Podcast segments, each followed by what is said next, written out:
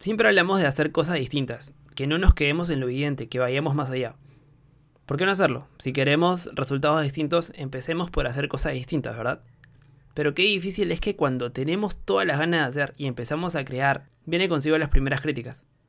Bueno fuera que sean constructivas, el feedback siempre sirve para aportar y medir cómo vamos, pero esta vez hago referencia a aquellas que van por el lado de echarte abajo, de medir qué tan fuerte eres como quisiera verlo yo, pero que muchas veces no sabemos cómo responder o pensar que hicimos mal y que terminan por bajarnos la moral y parar con lo que empezamos. De este episodio quiero hablar el día de hoy, de cómo es que nos puede afectar tanto en el trabajo como en nuestros propios proyectos.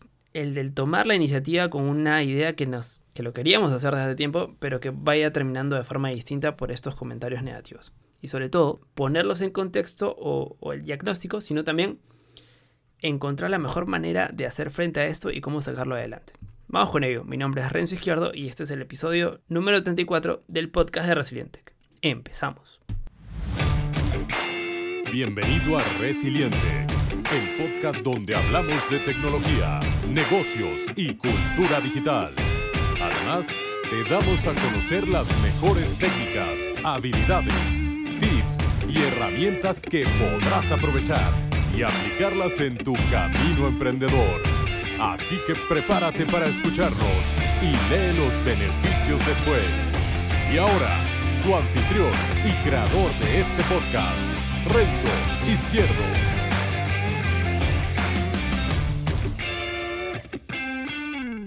Hoy le vamos a dedicar el episodio completo a ver qué podemos hacer que está en nuestro alcance para afrontar este tipo de críticas constructivas. Las críticas positivas es una parte del feedback que está muy bien, que que podríamos verlo en otro capítulo a lo mejor, pero hoy nos vamos a centrar en las malas, en las que nos van a hacer daño y que sobre todo no aportan valor, pero que, pero que sí nos afectan. Esto es un gran problema, definitivamente. Para todo ello, lo que quiero que hagamos es que entendamos por qué se producen estas críticas. Como comentarios en otros episodios, cuanto más hagamos las cosas diferentes, más críticas nos van a caer, simplemente por estar haciendo algo distinto, por salirnos, digamos, del rebaño de lo habitual. Recordemos el caso que les había contado en episodios anteriores de un amigo que tengo que cuando comenzó el MBA quería aplicar lo aprendido, hacer algo distinto, progresar profesionalmente dentro de su empresa y que a medida que se esforzaba en ello empezó también a recibir críticas de sus compañeros de la chamba. Y es que es así, las críticas las podemos encontrar en nuestro lugar de trabajo con nuestros propios compañeros, pero también las podemos encontrar de personas que no nos conocen en absolutamente nada. Esto, por ejemplo, pasa en el caso eh, de los youtubers estas personas que se dedican a subir contenido de video a la red social de YouTube y viven de subir videos en YouTube, que se han hecho muy famosos en los últimos años y hay gente que está moviendo cantidad de audiencias brutales, pero también a su vez sufren de este efecto de las críticas destructivas. Incluso aquellos que nos dedicamos también al podcasting bastante bastante menos que un youtuber, pero que también podemos recibir de vez en cuando críticas que no aportan ningún valor y simplemente van a hacer daño. Lo curioso de todo este tema es que las críticas destructivas se multiplican a medida que vamos aumentando nuestra exposición. No sé si han podido darse cuenta de eso. Y ojo, no me estoy refiriendo a que si tenemos una cara pública porque tenemos un podcast o un canal de YouTube o un blog o lo que sea. No. Incluso dentro de nuestro propio entorno laboral, como les había comentado, como les había comentado del, del ejemplo anterior. Es así. Si estamos como el resto de nuestros compañeros, si no hacemos nada, pues nadie te va a criticar, no, no va a pasar nada. Pero al momento de que empezamos a ganar exposición a otros compañeros, a nuevos jefes, a nuevos clientes, pues sí vamos a empezar a recibir críticas. Un primer paso para poder sobrepasar esto es lo siguiente. Hay que entender una cosa, y esto ocurre siempre. Lo leí por ahí y decía de la siguiente forma. Siempre hay un 5% de las personas que son idiotas y que no te vas a poder quitar de encima siempre este 5% de las personas van a ser, disculpe la palabra, pero idiotas. Y, en este caso son los que van a ir por esta crítica destructiva sin aportar absolutamente nada. Por lo tanto, a más exposición tengamos, mayor será el número total de idiotas que nos vamos a encontrar en el camino, ¿de acuerdo? Tengámoslo presente, siempre un 5%. Es una cifra, por simbolizar, que siempre va a haber gente que te va a criticar. Por supuesto, y esto va a depender de mucho del ámbito en que nos estemos ganando exposición. Si estamos ganando exposición, por ejemplo, como le pasó al amigo mío con una imagen profesional dentro de nuestro propio trabajo, las críticas suelen ser menores. Dos o tres personas que, del ámbito profesional que les fastidia. A comparación de los youtubers, que por ejemplo tienen un mucho mayor alcance y este 5% puede llegar a ser 50.000 personas.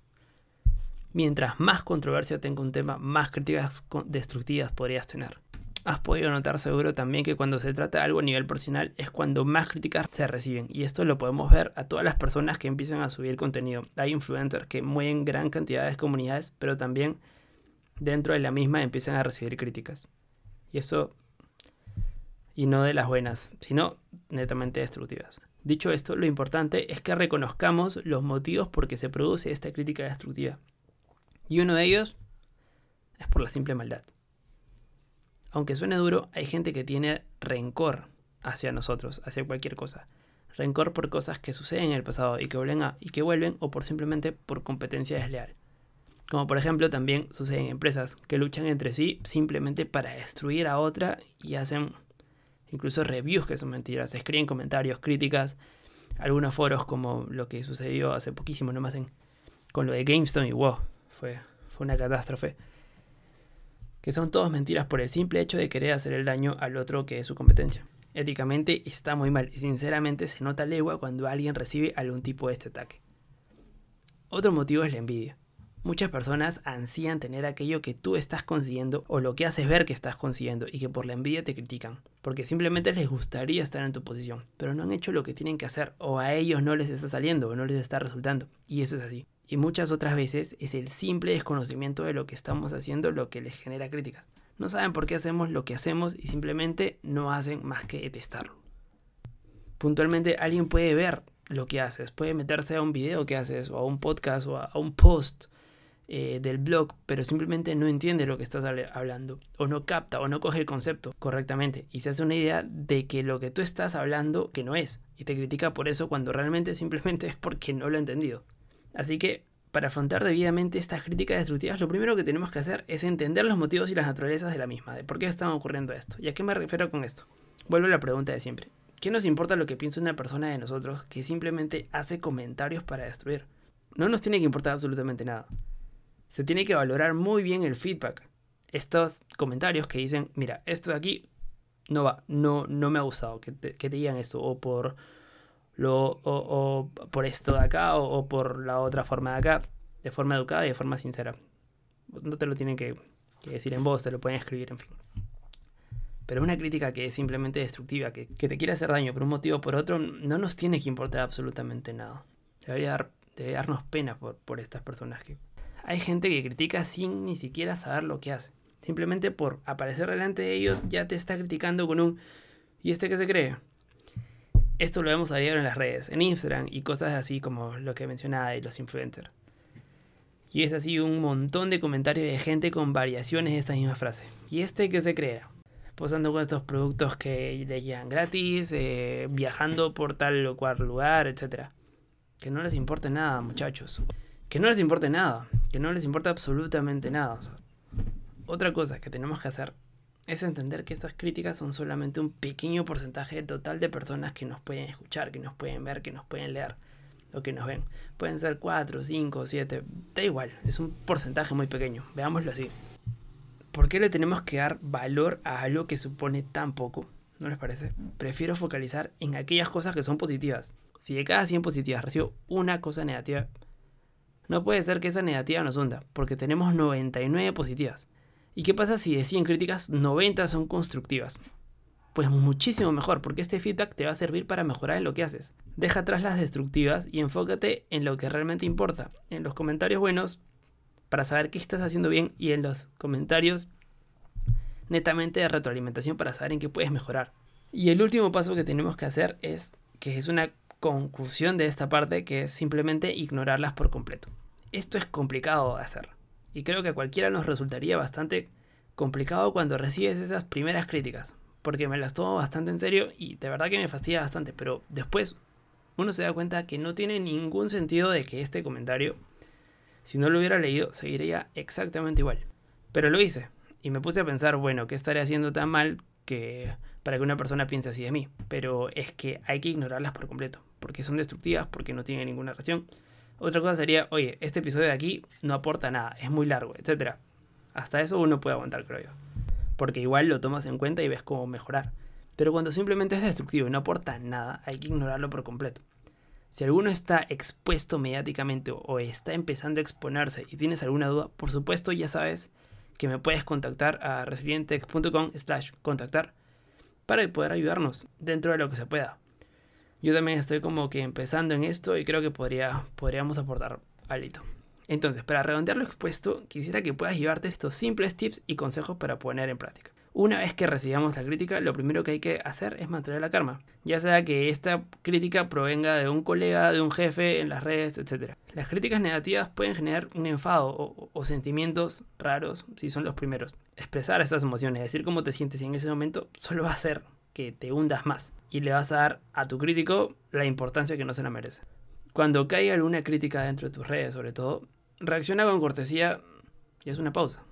Un par de respiraciones profundas, tranquilas, pueden ayudar bastante. No lo tomes como algo personal. Si quieres saber cómo lidiar mejor con las críticas, no puedes tomarte a la defensiva ni tampoco como algo personal. Por el lado del ámbito laboral, si tu jefe te dice que últimamente ha sido, ha sido un poco menos productivo de lo habitual, no es porque piense que estás gordo y vago. Si la crítica es constructiva, entonces tiene la intención de guiarte y ayudarte a mejorar como persona, no para desanimarte y hacerte sentir inadecuado no te lo tomes todo eh, a pecho. No te lo tomes todo a pecho. Si tu jefe te ha dado comentarios bastante críticos sobre un trabajo, no es porque piense que eres tonto o, trate de molestarte o que no sepas hacerlo. Es porque a lo mejor quiere retarte y cree que tienes las, las aptitudes para poder realizarlas. Sigue creciendo con lo que estás haciendo. Si crees que lo tuyo es aportar valor, sigue haciéndolo. Porque entiendo que estás creando contenido para un sector definido y no todos pueden captarlo de la misma forma. Así que tómalo con calma.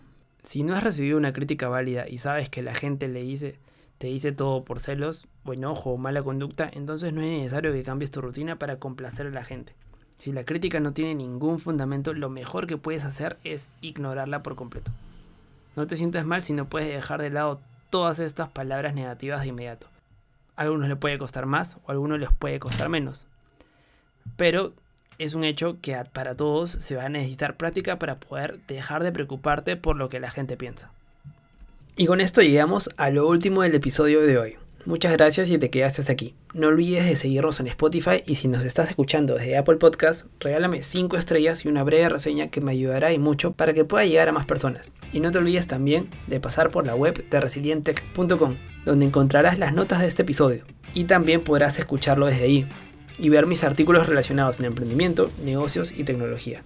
Suscríbete a mi lista de correos para que no pierdas las actualizaciones de lo que acabo de mencionar.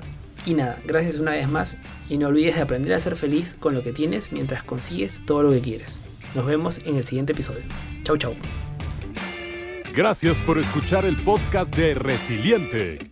Visítanos en nuestras redes y también la web a www.resiliente.com. Te esperamos.